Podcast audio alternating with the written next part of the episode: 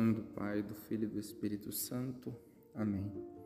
Hoje a igreja celebra a memória de Santa Clara, Virgem, ela que já há mais de 800 anos, com sua santidade, resplandece, ilumina a Santa Igreja.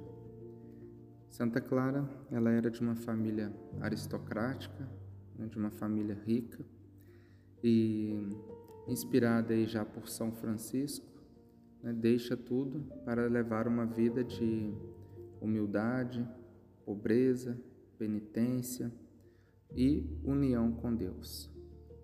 É muito interessante observar que, é, como Santa Clara e vários outros santos, é, que às vezes foram ricos, muito ricos, deixam tudo para seguir a Cristo, né? em extrema pobreza, perseguição, etc. Aos, aos olhos comuns, parece que é uma loucura, né? Porém, é, loucura quando você pensa, nossa, uma pessoa rica deixa tudo para seguir a Cristo, é uma loucura. É, porém, quando vamos meditar um pouquinho melhor sobre o que é isso, vemos que é o contrário. É, um santo, ele é tão profundo, tão inteligente, é, tem uma visão é, muito mais distante, né, muito mais profunda da coisa, e porque na verdade ela deixa tudo para ter tudo, o, o todo realmente, né? Deixa suas coisas para ter e estar com, o próprio Senhor dessas coisas. Então, na verdade, é, é, é um ato que mostra também a, a inteligência que tem o santo, que ele despreza as coisas presentes para se apegar às coisas futuras, né? Despreza a riqueza no tempo para ser rico na eternidade, né?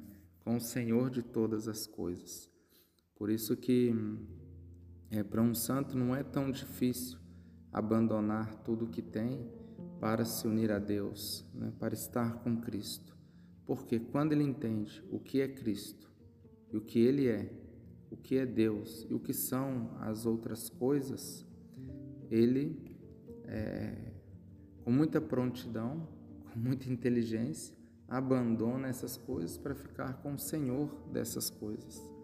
Aí Santa Clara, Nida e São Francisco de Assis são, são dois luzeiros é, muito importantes na história da igreja, né, que marcaram a história da igreja para nos ajudar, nos iluminar, né, vida a vida que eles levaram é um modelo para nós, né? para que possamos é, ter também essa inteligência da fé, né? de buscar a Deus, o Senhor das coisas, e não ficar aí apegado apenas às coisas, né? e buscar em primeiro lugar a Deus, o reino dos céus, a sua glória. Né?